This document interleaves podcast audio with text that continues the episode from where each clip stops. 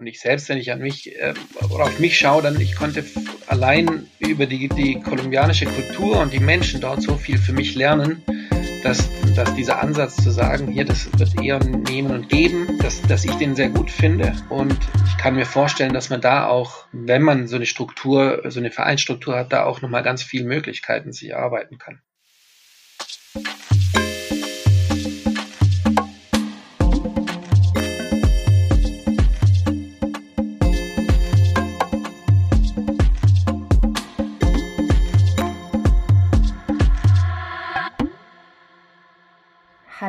Und herzlich willkommen zu Diaspora Talk Podcast.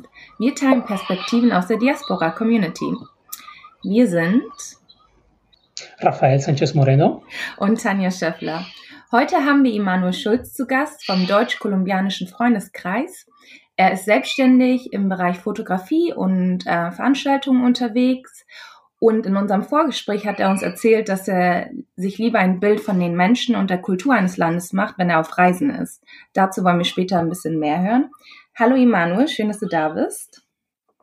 Hallo, freut mich auch sehr, hier zu sein. Wir wollen, wir haben immer so zu Anfang, bevor wir so ins Gespräch reingehen, haben wir mal so ein kleines ähm, Kennenlernspiel. Ähm, es ist ganz einfach, brauchst keine Angst haben. Du wählst einfach eine Zahl zwischen 1 und 28. Ich habe eine Frage ergänzt. Und ähm, genau, Raphael liest die Frage vor und das ist einfach nur so ein Spiel, damit wir dich ein bisschen mehr kennenlernen. Also darfst gerne eine Zahl auswählen. Äh, 15. 15. Wann hast du letztes Mal, wann hast du zum letzten Mal richtig doll gelacht und warum? Ähm, ich glaube, das war so vor zwei Tagen. Da hat meine Tochter, die ist zwei Jahre alt, ähm, mein, äh, so einen Satz, den ich gesagt hatte, so lustig wiederholt, dass ich einfach nur noch lauthals loslachen musste. ja, Kinder, die sind auf jeden Fall ähm, immer gut darin, einen zum Lachen zu bringen. Können wir den Satz wissen? ja, das wollte ich gerade, ich bin gerade am, am, am Grübeln.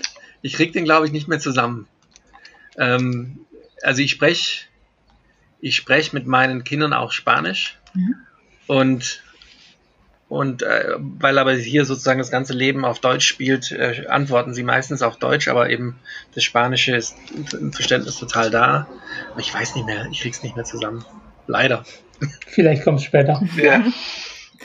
Ja, das ist aber auch so ein Phänomen, ne? wenn äh, man bilingual aufwächst. Ähm, ich bin auch bilingual, fast trilingual aufgewachsen und dann muss man sich irgendwie entscheiden, auf was für eine Sprache man an, den Eltern antwortet. Ähm, das kenne ich auf jeden Fall, wenn die Eltern auf eine Sprache antworten und man dann auf Deutsch antwortet. Ja. Ja, Immanuel, du lebst in der Nähe vom Bodensee, habe ich erfahren. Ähm, genau, ich bin ja hier in Hamburg, Raphael ist in Karlsruhe. Wir machen diesen Podcast ähm, Corona-bedingt ja über ähm, Zoom. Gott sei Dank gibt es diese Technik heutzutage. Und ja, erzähl uns mal ein bisschen vom ähm, deutsch-kolumbianischen Freundeskreis. Was ist das genau für eine Organisation? Und wie bist du vor allem dorthin gekommen? Ähm, ich fange mal mit mir an. Ich bin vor über 20 Jahren auf Kolumbien gekommen. Und zwar auch, mir ist immer der persönliche Kontakt extrem wichtig über Freunde, die mit mir in Heidelberg studiert hatten, Kolumbianer. Und ähm, ich war schon immer so interessiert an Lateinamerika und über dann so eine Vielzahl an Freunden habe ich dann ganz intensiven Kontakt eigentlich schon, ja, mittlerweile vor 20 Jahren aufgebaut und bin dann 2002 und 2003 und 2004 immer nach Kolumbien gereist beziehungsweise erst ab 2003, um da richtig zu bleiben. Und, und seitdem ist mir das Land so ans Herz gewachsen, dass, dass es mich irgendwie ja, beschäftigt. Äh, ich fand immer so unglaublich, wie viel Vorurteile in Richtung Kolumbien schon existiert haben. Und, und als ich dann in meinen Reisen und in meiner Zeit dort war, ich habe auch dort studiert ein halbes Jahr, ist mir aufgefallen, dass Kolumbien so, so viel mehr ist als das, was wir hier in Deutschland darüber erfahren haben. Und seitdem habe ich gesagt, ist das Thema mir wichtig. Ich habe so viele ganz besondere Freunde dort bekommen. Ich habe quasi meine zweite Familie dort. Und dann ähm, habe ich das intensiviert und bin zufälligerweise eben auf den deutsch-kolumbianischen Freundeskreis getroffen. Freundschaft finde ich gut, Kolumbien fand ich gut. Ich meine, hier, ich habe hier gehört, das war, hat mich dann einfach neugierig gemacht und bin dann dazu gestoßen. Und ähm, und das, was ich eigentlich schon immer mit meinem Handeln und über vor Freunden und äh, in, in, Erzählungen schon immer gemacht habe, ist dann eben auch eins der zentralen Punkte von dem deutsch-kolumbianischen Freundeskreis, und zwar die Brücke zu schlagen zwischen Kolumbien und Deutschland. Und das ist, ähm, ja, das ist im gesellschaftlichen, im, im sozialen und auch eben das Schöne ist in beide Richtungen.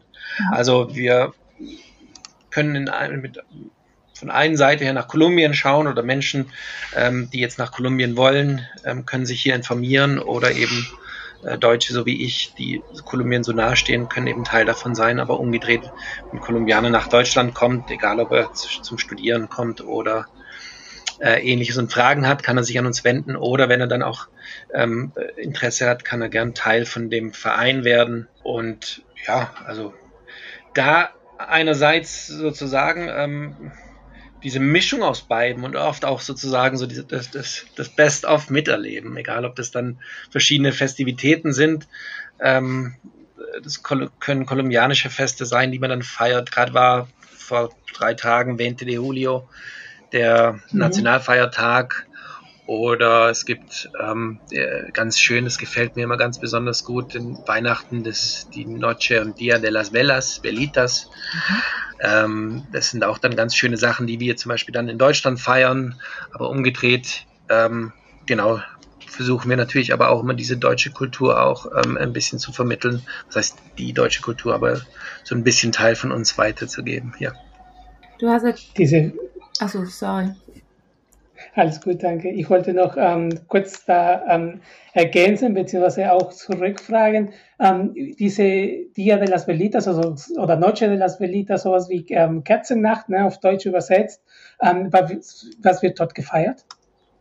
Das ist dann äh, kurz vor Weihnachten, ähm, meines Wissens, glaube der 6. und der 7. Dezember da werden, also in Kolumbien ist es immer ganz schön, weil da, da das Wetter so richtig schön warm ist. Dann werden ähm, ganz viele Kerzen draußen hingestellt. Das ist ein sehr ähm, familiärer Feiertag ähm, und ähm, ja, ein Moment der Besinnung. Äh, das war, also ich habe das vor 2014 in Kolumbien miterleben dürfen und fand das oder ja und fand das was ganz ganz Schönes. Also mhm. ähm, ja. Genau, ich habe ja ähm, auch schon eingangs sozusagen in der Vorstellung erzählt, dass du uns erzählt hast, dass du dir gerne halt ein Bild machst von den Menschen, von der Kultur vor Ort. Und du hast gerade erzählt, dass du in äh, Kolumbien vor 20 Jahren, 25 Jahren warst und ähm, gemerkt hast, so dass die Vorurteile gar nicht so dementsprechend, wie die Menschen da wirklich sind. Erinnerst du dich noch, was, das, was du so für Vorurteile hattest damals oder von denen du so gehört hattest? Also in Kolumbien ist natürlich immer ähm, übermächtig Drogen, Guerilla äh, und, und, dann auch die Entführungen und ähnliches, Bürgerkrieg. Ähm, ich war ganz viel in meinem Leben schon reisen. Ich bin mit 16 im Jahr ins Ausland gegangen und meine Eltern, ich habe auch noch vier Geschwister, die alle auch sehr viel unterwegs waren und meine Eltern haben sich daran gewöhnt, dass wir früh aus dem Haus waren. Und als ich dann mit 20 gesagt habe oder mit 21, ich möchte als nächstes mal nach Kolumbien gehen, dann haben die mir tatsächlich gesagt, und sie sind weltoffen und alles, geh doch in jedes andere Land der Welt, warum muss das gerade Kolumbien sein? Weil sie tatsächlich so Angst hatten, es war noch eine Zeit, wo Medellin eine der gefährlichsten Städte der Welt waren und ähnliches, dass das dann einfach so übermächtig war. Mhm. Ähm, und eben auch total dominierend in den Medien. Auch deswegen zu der Zeit umso wichtiger, dass es dann damals auch schon so einen Verein gab, der gesagt hat, hey, aber es stimmt nicht alles so was ihr erfahrt, ist natürlich nur zu einer Seite ähm, richtig. Die, das, was mir dann immer so unglaublich aufgefallen ist und was mir dann auch so eine Nähe zu dem Land gemacht hat, waren die unglaubliche Herzlichkeit der Menschen. Man ist angekommen, hat sich wie zu Hause gefühlt. Äh, sind ganz, ganz dicke Freundschaften entstanden und ähm, und das ist immer so der, der Moment gewesen, wo ich gesagt habe, hier, die haben mich mit so offenen Armen empfangen und es wird dem nicht gerecht, wenn man auch ich dann immer, immer die mit dem gleichen ähm, Drogenklischee angesprochen dann, ah, du warst in Kolumbien und so weiter. Das, ähm, das geht einen dann auf den Keks. ja, vielleicht ist es ganz gut, wenn man ähm, offensiv damit umgeht. Also ich fand es halt, ähm, ja, ich, ich finde es immer entrückend und das ist dann immer so, diese Bilder werden auch, auch verfälschend. Ja. Und deswegen ähm, war das mir auch ein Anliegen, zum Beispiel ein, eine richtige Präsentation über Kolumbien zu machen. Ich, es geht mir nicht darum, irgendwas zu negieren, dass es sowas nicht gibt. Mir geht es eher darum, eben diese andere Seite, die ich erleben durfte, wo, wo abgesehen von den Menschen auch noch die wunderbare Natur. Ähm, es gibt ganz tolle ähm, ja, Geschichte, äh, ja, also historische Sachen, die man dort entdecken kann, egal ob das indigene ähm, äh, Gesellschaften sind oder eben auch koloniale ähm, schöne Städte etc. Mhm. Und wie, wie sehen eure Projekte oder wie sehen so eure Veranstaltungen aus hier in Deutschland, ähm, wenn ihr zusammenkommt? Wer ist da eingeladen? Und vielleicht kannst du ja mal ein so ein typisches Projekt herauspicken und ein bisschen erzählen, wie das dann so aussieht. Ich muss das vielleicht auch irgendwie strukturieren, weil der Verein ist so groß. Ja. Wir haben, also ihr müsst euch vorstellen, wir sind ähm, landesweit, also in ganz Deutschland ähm, aufgestellt und verteilt. Deswegen gibt es auch einen Bundesvorstand, der quasi als Dachorganisation über allem äh, erstmal steht. Und dann ist es aber wiederum schön, dass es unterschiedliche Niederlassungen in Regionen gibt und Freundeskreise, die eben dann mehr oder weniger das tagtäglichere Leben ähm, leben und eben auch dieses, diesen tatsächlich Freundeskreischarakter dann ähm, ja, dann erfüllen.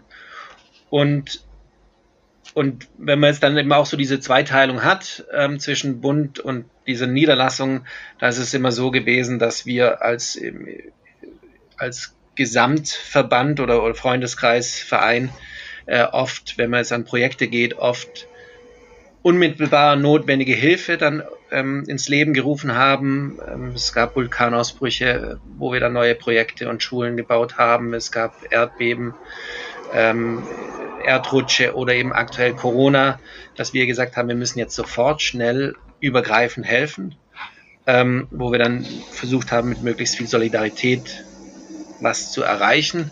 Das ist so die eine Seite, wenn man, wenn man an Projekte geht, aber die andere Seite ist meistens oder alle Niederlassungen haben eigene Projekte, die sie jetzt über Jahre mit begleiten.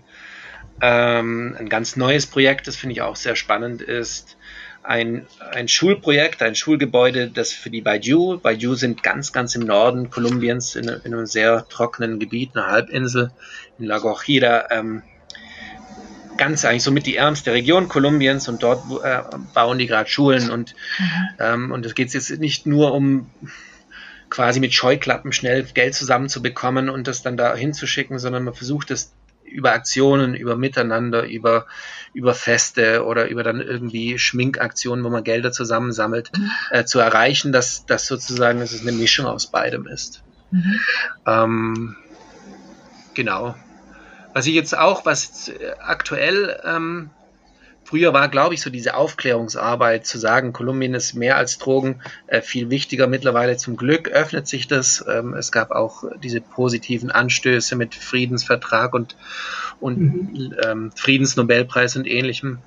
Ähm, was wir jetzt auch noch mal ein bisschen verstärken versuchen, ist so ein kultureller Austausch, dass wir auch ähm, nicht so diese Einbahnstraße jetzt nur noch zelebrieren, dass wir sagen, wir schicken euch armen Menschen Geld rüber, sondern dass wir sagen, wir wollen gegenseitig voneinander lernen oder wir wollen ähm, uns, uns unseren Horizont erweitern, zum Beispiel mit ähm, Musik ähm, oder Tanz oder das jetzt aktuell versuchen wir dann bald ähm, eine tolle Band rüberzubringen. Und dann hilft es uns natürlich auch wieder, dass wir in den verschiedenen Freundeskreisen und ähm, Niederlassungen ähm, äh, äh, wie sagt man, äh, zusammen, zusammen quasi eine kleine Tour machen können und ähm, die ganzen Regionen davon profitieren können.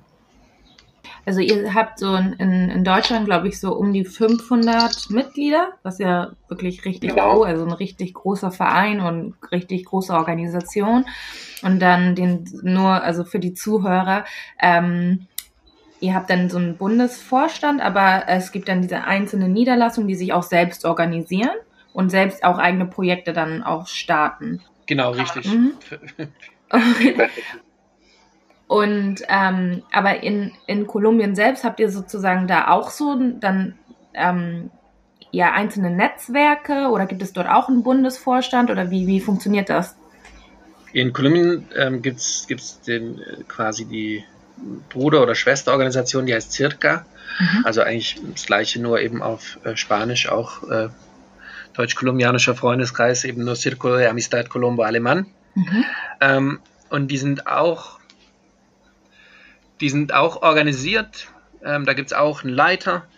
Äh, allerdings habe ich immer so das Gefühl, dieses, dieses Vereinsleben ist wiederum was ganz Deutsches. Mhm.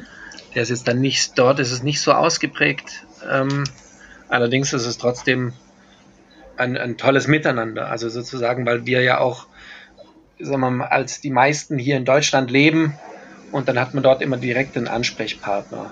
Mhm. Ähm, genau.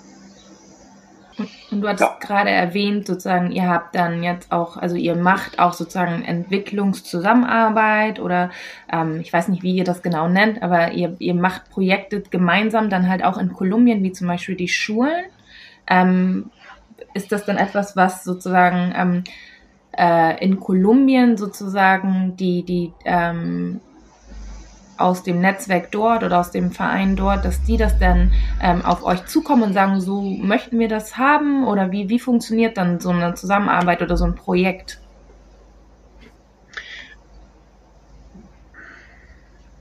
Also meistens leben so Projekte von Engagement mhm. und manchmal sind es eben dann so Projekte, die, also die älteren Projekte, da weiß ich gar nicht mehr, wer, wer der letzte Impulsgeber ist, aber meistens sind es ja dann doch persönliche Kontakte, dass man mitbekommt, hier fehlt es ganz besonders stark oder hättet ihr dann nicht Möglichkeiten mhm. und dann entwickelt sich das. Ähm, wenn das jetzt größer und länger angelegte Projekte sind, die ähm, auch über quasi über das, den Gesamtverein also den, den Bundesverein laufen, dann wird darüber auch abgestimmt. Die einzelnen Niederlassungen selbst dürfen aber auch entscheiden, wenn sie was machen wollen. In der Regel ist es dann immer so eine, hm, im Kleinen überlegt man sich, können wir das umsetzen, können wir das tragen und natürlich auch ähm, sinnvollerweise wird immer überlegt, ist das, ist das eine sinnvolle, eine sinnvolle Aktion, ist die nachhaltig ähm, und schaffen wir die auch erfolgreich umzusetzen. Ähm, ja, also ich erlebe ich erleb das in der Praxis auch oft so, dass es eben dann die einzelne, das einzelne Zugpferd da vorhanden ist, die, das sagt, wir müssen da auf jeden Fall ähm, das machen, das ist eine tolle Sache und mit diesem Power ähm, kann das dann auch gut funktionieren. Ja.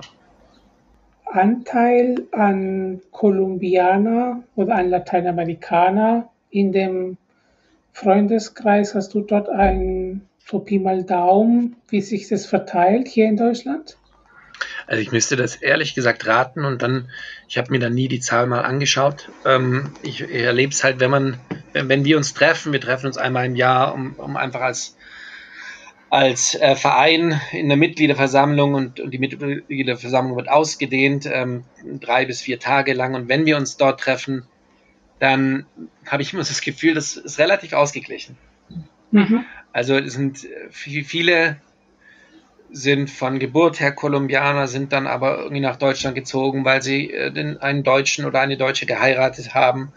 Ähm, andere sind äh, übers Studium hierher gekommen und hier geblieben. Gleichzeitig gibt es eben auch Leute wie mich, die einfach sagen, ich bin absolut fasziniert von dem Land, das, das hat mich gepackt. Oder, oder ähm, Ehefrauen und Ehemänner, ähm, die, die aus Deutschland sind, eben aber auch diesen engen Bezug haben und sich freuen, dass, dass hier so eine Möglichkeit de, der gelebten Kultur oder und wo man sich dann auch gegenseitig ähm, ja, unterstützen kann oder austauschen kann, dass das vorhanden ist. Also ich, ja, ich kann es nicht sicher sagen, ich würde sagen, vielleicht ein paar mehr gebürtig oder in Kolumbien geborene, aber das ist jetzt eher, ja, mhm. einfach nur so, so Pi mal Daumen umso schöner diese Brückenbauer, ähm, diesen Brückenbauer-Gedanke ne, ähm, im Vordergrund zu stellen, weil ähm, um, um, im Endeffekt, ähm, ich wollte es einfach nur wissen, wo kommt ihr her, wo, wo steht ihr einfach in, in der kulturellen ähm, Eigenschaft, ähm, aber je bunter und je gemischter, umso schöner ist ja im Endeffekt, glaube ich, die Arbeit. Ich glaube, ich glaube, also, also auch, das war so eine Sache, was mich daran interessiert hatte, diese, dieser Austausch und diese, also egal ob ich habe jetzt schon bestimmt drei Jahre in Kolumbien gelebt Und wenn ich jetzt dann hier jemanden treffen kann und mit dem auch meine Erfahrungen teilen kann oder ähm, mhm. bestimmte Situationen irgendwie Revue passieren kann, dann ist das schon nochmal anders. Und das finde ich auch eine ganz besonderen, besondere Eigenschaft von, von, so einem, von so einem Verein. Also ich glaube, da, da diese, diese Brückenbauerfunktion, ähm, die der DKF sich als Aufgabe gemacht hat, die funktioniert ganz gut. Also, also auch in, in beide Richtungen. Jetzt gerade eben aktuell, auch im Rahmen von Corona haben wir, haben wir Studenten geholfen, kolumbianischen Studenten, die jetzt erstmal äh, wegen Corona erst äh, im Nichts dastanden und dann konnten wir wenigstens ein bisschen finanziell über einen Spender da, da die auch unterstützen. Das sind, wow, das sind keine, keine Riesengelder gewesen, gleichzeitig ist aber trotzdem, ich glaube, oft auch so zu wissen, dass dann moralische oder, oder so ein, so ein, nicht, ähm, so ein, so jemand da ist, der ihm im Rücken nochmal stärkt, ist, glaube ich, auch eine gute Botschaft, die da rausgegangen ist. Mhm. Was sind so, so Herausforderungen für, für euch, äh, für euren Verein? Ähm, ich meine, du arbeitest ja auch ähm, selbstständig, da ist man ja eh selbst und ständig irgendwie, ne, wie man so schön sagt, am, am Machen, am Schaffen. Und dann engagierst du dich halt noch ehrenamtlich in so einem Verein. Was sind deine persönlichen Herausforderungen, aber auch vielleicht für den Verein? Hm. Ich habe immer so allgemein gerade das Gefühl, äh, Vereinsleben ist nicht mehr so sehr in. Mhm. Und ähm, man, muss, man muss immer mehr kämpfen und schauen. Und ähm, ich meine, die Zeiten ändern sich, ist ja auch okay so.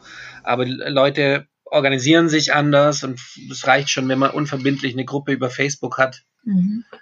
Und, und das erleben wir jetzt auch als Verein, dass wir uns da äh, überlegen müssen, wie positionieren wir uns, was sind, was sind tatsächlich auch Eigenschaften, die uns besonders machen. Mhm. Ähm, und das sind jetzt auch, wenn wir uns treffen, egal ob als ganzer Verein oder auch als Vorstand, da sind wir oft an der, kommen wir oft an die Frage, wie können wir ähm, ja, uns, uns so ein Profil machen, das nach wie vor interessant ist und, und gut ist. Und wir haben auch gemerkt, man kann nicht einfach nur sagen, wir definieren uns über soziale Projekte, sondern, ähm, mhm. sondern dieser, dieser Austausch, auch Austausch auf Augenhöhe, wird immer viel wichtiger und viel ähm, ja, gewinnt an Bedeutung. Ich denke, was irgendwie so ein immer noch in den 70er, 80er, 90er Jahren ganz gang und gäbe war, dass man sich auf die Schulter geklopft hat und gesagt, wir helfen dort äh, drüben mal, mhm. dass, dass zum Glück ähm, jetzt eben auch die Tendenz kommt und sagt, man muss sich davon loslösen. Und ich selbst, wenn ich an mich ähm, oder auf mich schaue, dann ich konnte allein über die, die kolumbianische Kultur und die Menschen dort so viel für mich lernen, dass, dass dieser Ansatz zu sagen, hier, das wird eher nehmen und geben, ähm, dass, dass ich den sehr gut finde und ähm, ich kann mir vorstellen, dass man da auch, wenn man so eine Struktur, so eine Vereinsstruktur hat, da auch nochmal ganz viele Möglichkeiten sich erarbeiten kann. Das ist jetzt allerdings ähm, quasi noch, noch ähm, mittelfristig gesprochen. Das sind, glaube ich, so Dinge, die man jetzt als Verein auch angehen kann und wir als DKF bestimmt angehen werden. Siehst du diese Verschiebung ne, von sozialen Projekten in Richtung Austausch, kultureller Austausch auf Augenhöhe ähm, eher beschleunigt durch die neuen sozialen Medien, durch die neue, also durch die Digitalisierung? Oder siehst du das einfach eher als, ähm, man kann die Digitalisierung nicht wegdenken, aber ist es eher einfach, das Vereinsleben ist quasi ein Auslaufmodell, in Anführungsstrichen, um das irgendwie zu formulieren. Ähm, und man muss jetzt neue ähm, Organisationsformen sich überlegen? Ähm, oder ist es einfach etwas, okay, jetzt weil die Menschen ähm, eher so zweckgebunden sind, Facebook-Gruppe oder WhatsApp-Gruppe oder eine Followers und so weiter, dass sie mhm. jetzt quasi einem anderen Interesse folgen als der traditionelle Vereinsgedanke? Also ich sehe, dass, dass, dass sich da Sachen verschieben. Ich sehe jetzt zum Beispiel auch bei uns als Verein, die, wir haben ganz stark diese, auch uns auf die Fahne geschrieben, wir wollen diese Aufklärungsarbeit leisten, was ist Kolumbien, was ist nicht.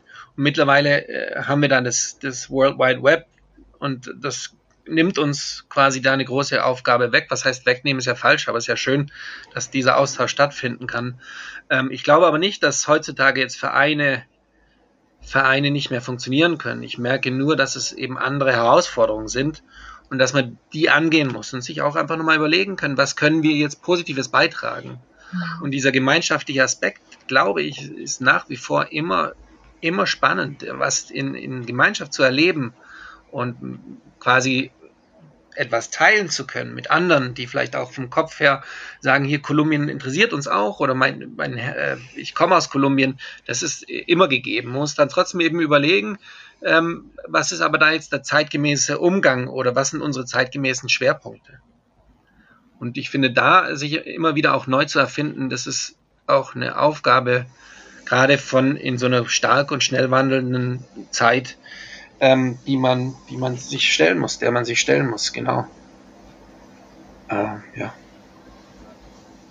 Ja, also äh, der Verein, in dem ich tätig bin, ähm, wir haben eine relativ große Reichweite praktisch über Instagram aufgebaut, muss man echt sagen. Wir sind ja ähm, relativ junger Verein, jung im Sinne von, uns gibt's erst seit vier Jahren, ähm, aber auch jung in der, ähm, ja, die Teammitglieder sind alle relativ jung.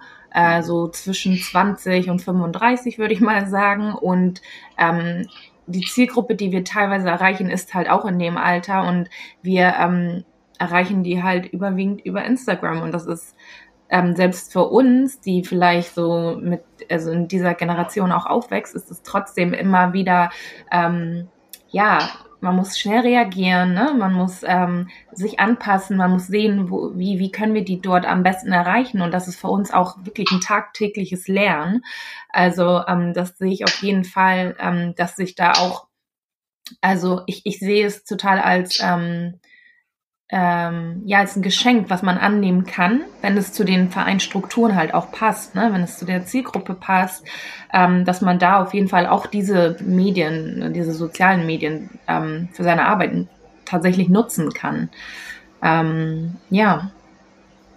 Ja, das ist eine, ähm, ich wollte auch vorhin ähm, deinen Verein als Beispiel nennen, Tanja, weil genauso, ich erlebe auch, also ich war, ich habe auch letztes Jahr zum Beispiel einen Vortrag gehalten über Digitalisierung in Vereine und ich habe einfach dort erlebt, wie krass und wie breit das Spektrum eines Vereins sein kann. Ne? Und ähm, genau in dieser Problematik, Vereinsleben verändert sich, ne? das, was du jetzt immer noch gesagt hast, ne? Ähm, weil die Gesellschaft sich verändern, weil die sozialen Medien sich verändern. Es ist auch immer eine extrem extreme Herausforderung, sich zu platzieren als Verein, je nachdem, wie alt ich unterwegs, also alt, also wie, wie alt der Verein ist. Ne? Ähm, ich habe schon zum Beispiel irgendwelche kirchliche Vereine jetzt gesehen, die ähm, total analog sind und es ist okay. Ne? Und solange die, die, die Ziele und, und, und das, was sie tun, ähm, für die funktionieren als Organisation, ist fein. Ne? Aber quasi auch dieses sich sich Frage stellen, ähm, Vereinsleben ist nicht mehr so in, nicht mehr so, so in Mode geraten. Ne?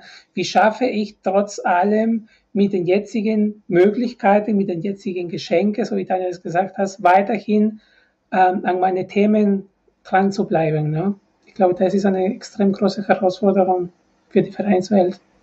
Ja, das stimmt, das sehe ich auch so. Ähm, ich halte es aber jetzt, also ich würde es auch immer nicht, ich würde nicht sagen, dass der Verein ist ein Auslaufmodell, sondern es ist einfach neue, eine neue Situation. Mhm. Ähm, und, und ich bin aber eigentlich auch sicher, dass, dass man eben da trotzdem viel mal draus machen kann. Wenn ich jetzt was höre mit Instagram, äh, das sind natürlich alles Entwicklungen. In manchen Strukturen geht es schneller, in manchen langsamer, aber ich glaube, das Wichtige ist, dass man da in Bewegung bleibt mhm. und, und sich dann auch, ich meine, wie immer im Leben, dass man sich auch dann hinterfragt und schaut, komme ich da meinen Zielen voran und, und was wollen wir überhaupt erreichen? Ähm, und ich, ich sehe es, also ich sehe es auch nicht, ich, auch ein Verein, der jetzt schon seit 20 Jahren es immer gleich gemacht hat, auch der darf sich fragen, ob, ob das noch richtig ist oder es bringt, äh, ich meine, es ist, oder, ja, genau ist ja auch so ein bisschen das Ziel dieses Podcasts. Wir wollen ähm, diesen Austausch, ne? Wie es, wir haben hier Vereine, die sich erst Anfang des Jahres gegründet haben und Vereine, die gibt's schon seit 60 Jahren. Und wir wollen diesen Austausch, ne, wie, wie, ähm, wie funktionieren, wie organisieren sich unterschiedliche Vereine, wie können wir voneinander lernen, aber halt auch ähm, allgemein Vereinsleben oder ehrenamtliches Engagement einfach ähm, ähm, ja, sichtbarer machen und das vor allem halt auch auf dieser ähm, interkulturellen Ebene, auf, in, in den Diaspora-Communities. Also deswegen, ähm, ja, finde ich ganz spannend, was du da erzählst, wie so die Entwicklung bei euch da auch ist. Ich finde, also ich finde gerade in, in Diaspora-Communities das einen ganz spannende, spannenden Aspekt, dass ich das Vereinsleben ganz stark aus Deutschland kenne. Also ich habe ganz lange in Amerika gewohnt und habe ähm, oder auch gelebt und habe ja in unterschiedlichsten Bereichen gelebt. Und dieses Vereins, diese eng strukturierte Vereinsleben, der, die dann auch wirklich den ganz viele soziale Kontakte ausmachen, kenne ich hauptsächlich aus Deutschland. Und deswegen finde ich es aber um wiederum so spannend, wenn man dann in Deutschland gerade Gruppen und Vereine gründet, die dann sagt, aber wir öffnen uns ähm, nach außen hin und dann, und wenn man das irgendwie als schöne Symbiose hinbekommt, dann kann das ja auch unglaublich bereichernd sein, ähm, dieser Austausch äh, äh, zwischen, zwischen dem, sagen wir mal, so den, den bekannten Verein und aber auch den Input, was da zum Beispiel jetzt in unserem Fall aus Kolumbien noch mit reinkommt und äh, sagen wir mal, kolumbianischer Kultur und, und, und ja. Gibt es da denn, also Merkt man da Unterschiede in der Zusammenarbeit ähm, zwischen den Kulturen oder ist das nur ähm, auch alles nur Vorurteile? Gibt es da andere Denkweisen, andere, weiß nicht, Arten? Ich bin gespannt auf die Antwort nach deinem Schmunzeln im Gesicht. Vorurteile hört sich immer so übel an. Also, aber ich finde es eine meiner besten Freunde ist Kolumbianer und, ähm, und er ist pünktlicher als ich und, und, und so viele mehr Sachen, wo man dem, dem Deutschen quasi irgendwie äh, attribuieren würde. Und, ähm, und vielleicht ist es ja bei mir umgedreht, dass ich auch Kolumbien so schätze, weil da Sachen sind, die ähm, eher, eher mir persönlich gefallen und ähm, und so erlebe ich das witzigerweise eben aber auch im Verein. Äh, ich, ich, es gibt Kolumbianer, die wirklich so kolumbianisch sind, dass sie sagen, okay, fünf Minuten ist ja pünktlich, äh, fünf Minuten zu spät ist ja pünktlich und, ähm, und ja, auch so, so, so typisch Latino-Sachen, wie man danach sagen würde. Mhm. Ähm, und umgedreht gibt es aber eben auch Kolumbianer, die ganz gewissenhaft lieber fünf Minuten vorher kommen und alles 100% korrekt machen. Und aber das finde ich aber auch wiederum so spannend, mhm. dass sich da so, ne, so diese Stereotype, die es gibt, vielleicht auflösen oder dann eben, eben so krass vermischen, dass es gar nicht mehr so einfach ist. Äh, zu sagen, ja, also von, vom Typ her bist du jetzt äh, Latino, Kolumbianer oder sonst irgendwas und, und, du bist vom Typ her ganz deutsch. Ähm, das vermischt sich so von dem ursprünglichen, von der ursprünglichen Nationalität. Und das finde ich aber auch wieder so ein schönes Zeichen. Ja, sind Merkmale eher, ne? Also nicht unbedingt da auf ein Land oder auf eine Herkunft, sondern menschliche Merkmale. Also ich bin bei mir in meiner Familie, meine Frau ist die peruanische und ich bin der Deutsche. Also nach dem Motto, ich mag gerne Ordnung und Pünktlichkeit. Sie sage, oh komm, passt schon. ja, und im Verein ist das Gleiche. Also ich habe äh, bei uns im Verein äh, Peruaner, also in meinem Verein sind es hauptsächlich, die Mehrheit kommen aus, ursprünglich aus Peru. Und das sind manche, die kommen ultra pünktlich, so wie du das auch sagst. Andere kommen einfach eine halbe Stunde zu spät und bringen auch noch ein Papierle noch damit und kann man einfach fröhliche, fröhliche Stimmung und fröhliche und gute Laune verbreiten. Ähm, ja, ich glaube, das ist auch ein bisschen das Schöne an dieser Arbeit. Aber auch das Herausfordernde auch. Mhm. Strukturen zu schaffen und zu respektieren. Ja, umso, umso größeren Verein ist, desto mehr ähm, unterschiedliche Ideen spielen irgendwo mit rein und das, desto mehr muss man eben dann auch überlegen, genau, wie kriegt man, wie hält man das gut zusammen. Und, ähm, und aber auch da, ich meine, wie so oft braucht man viel Toleranz und, und, ähm, und aber das ist, finde ich, auch, ich würde mal so sagen, in, in so Vereinen, äh, die, die so Diaspora-Verein ähm, gehört es ja auch immer ganz arg dazu, glaube ich, diese, die, dieser Toleranzgedanke. Mhm. Ähm, umso mehr. Ja, ich denke auch, also, ne, wir sprechen hier irgendwie so von hybriden Identitäten irgendwie, ne, dass man ist nicht nur der Deutsche oder der, die Kolumbianerin, sondern das kommt ganz viel Einfluss, ähm, äh, Sozialisation, das, das spielt so vieles mit ein. Ähm, für mich ist immer noch ganz spannend, weil du ja sozusagen auch nebenbei ja selbstständig arbeitest. Ähm, wie, wie motivierst du dich, da so ehrenamtlich noch tätig zu sein?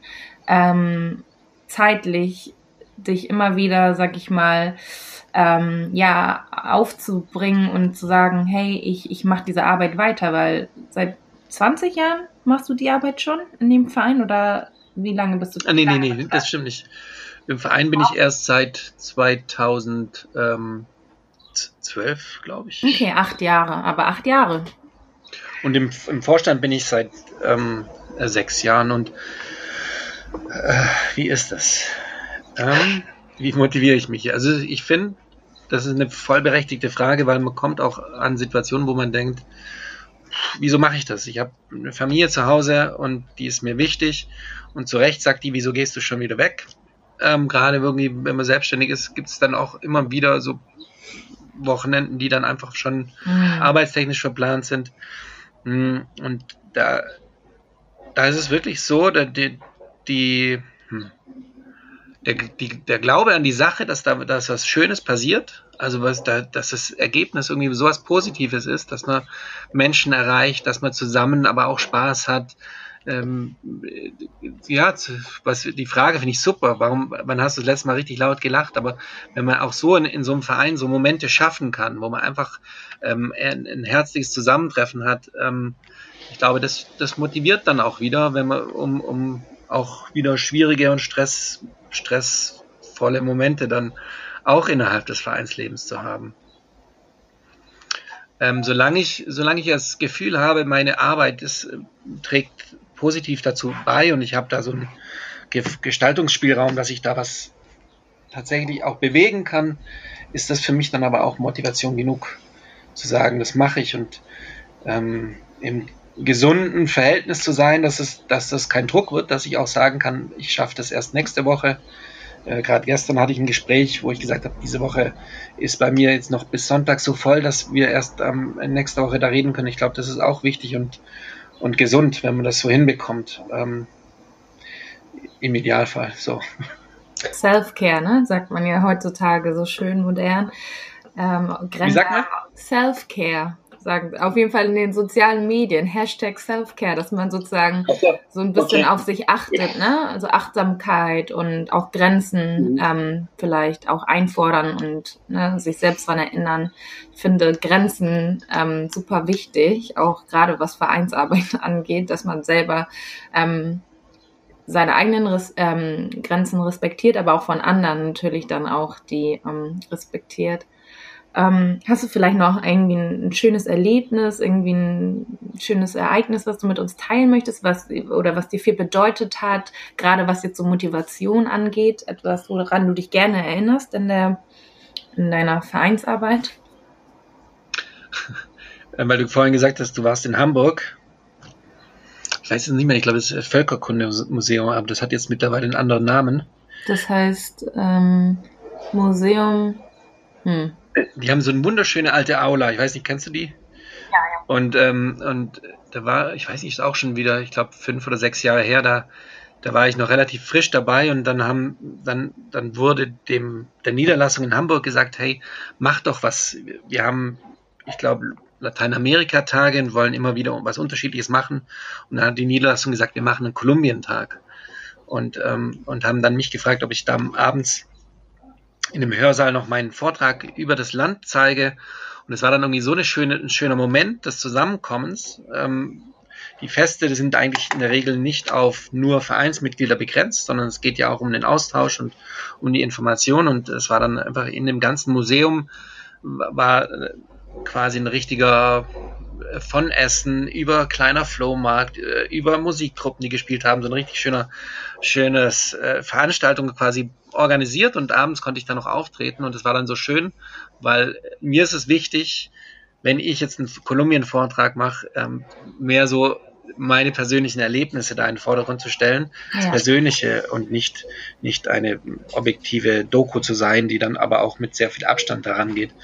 Und ähm, für mich war das dann auch einer der ersten Vorträge vor vielen Kolumbianern und da ähm, so ein richtig schönes Feedback zu bekommen über über das, was man, ähm, äh, was man macht und, und sozusagen das quasi auch den einzelnen in Deutschland Lebenden aus dem Herzen zu sprechen. Das war ein schöner Moment, ähm, der für mich persönlich, ähm, ja, stolz hat es mich gemacht in, innerhalb des Vereins, wenn man sieht, wie, wie, wie aktiv so ein, der Verein als solcher werden kann, wenn es auch mal darum geht. Ähm, einmal war ein ganz schlimmer ähm, wie sagt man, Matsch, äh, Matsch Erdrutsch ähm, in, in einem Ort und innerhalb von kurzer Zeit haben es dann geschafft, echt viel Geld da zusammenzubekommen oder gerade aktuell. Wir hatten einige, ähm, jetzt in der Corona-Zeit, wir hatten einige Mitglieder, die, die dort vor Ort ähm, quasi waren, weil sie nicht mehr rausgeflogen äh, oder rausfliegen konnten.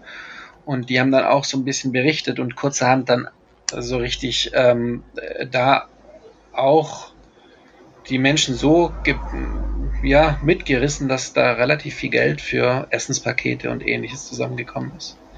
Also eine Solidarität in, in solchen Momenten ist dann schon auch immer sehr, sehr schön. Mhm. Ähm, ja. Dieses entgegengebrachte Vertrauen, ne? dass man das, das, was man tut, auch Vertrauen schafft. Ne? Und dieses Vertrauen, den die Leute dir schenken, ähm, du das auch als Geschenk annimmst und auch wieder die Energie gibt. Das ist quasi, damit dankst du, um weiterzumachen. Ne? Ja, ja. Das, das, ja, sowas, sowas gibt es auf jeden Fall auch sehr viel. Jetzt überlege ich gerade noch sowas für mich. Was, was mir jetzt für mich im, in dem Verein tatsächlich auch echt gut gefällt, ist, ist, ist äh, dass, dass wir so weit gefächert sind. Also ich bin jetzt mittlerweile 40 Jahre alt ähm, und bin, äh, ja, ich bin eher einer der Jüngeren dort, aber ich, da gibt's dann aber auch, und das finde ich voll spannend, wenn dann ein 80-Jähriger davon erzählt, wie der vor 50, 60 Jahren nach Kolumbien kam und was er dort alles erlebt hat ähm, oder umgedreht, ähm, äh, wenn die Kolumbianer erzählen, äh, die vor 30, 40 Jahren hier zurück ähm, äh, nach Deutschland oder überhaupt nach Deutschland gekommen sind, wie das für sie war. Mhm. Das finde ich irgendwie dann so, so, so ein so Zeitzeugen mitzuerleben, ist schon auch was ganz ja. Besonderes. Ja. Ähm, wir haben komplett die Zeit vergessen und das finde ich großartig an diesem Gespräch. Wir machen ein Zweiteiler, also ähm, mit Sicherheit. Ähm, ich kann mir auch ein paar Sachen rausschneiden, die die ähm, lang und langweilig Nicht unbedingt. Sind. Also dann mache ich lieber einen Zweiteiler, anstatt irgendwas von diesem tollen Gespräch zu löschen. Aber wir sollten schon langsam ähm, zum Schluss kommen.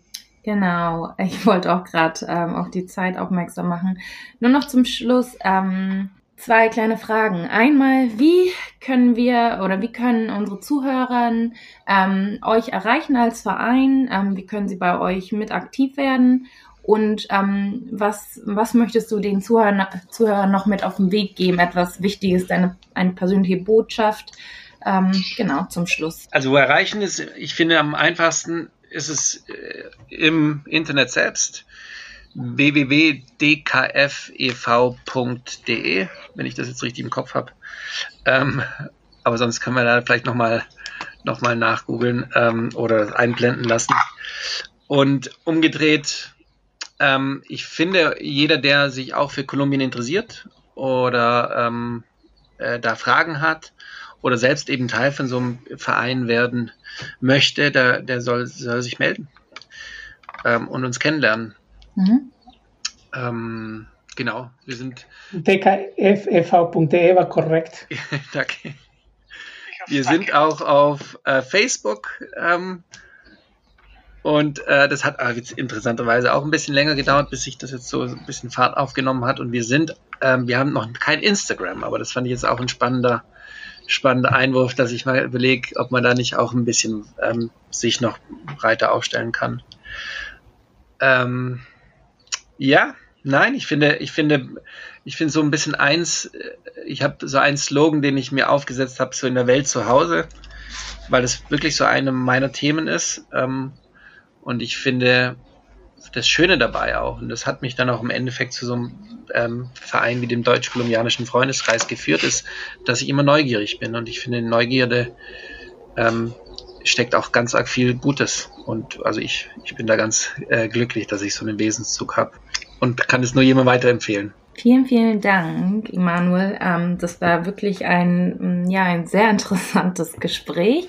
Wir haben viel von dir ähm, erfahren, auch ähm, viel über den Verein. Danke, dass ihr so eine großartige Arbeit macht und äh, wir wünschen euch dann natürlich und dir persönlich ganz viel Kraft weiterhin und noch ähm, viele wunderschöne Begegnungen und Momente. Und ja, Danke auch, ähm, dass ihr zugehört habt heute und wenn ihr Fragen habt, schreibt uns gerne.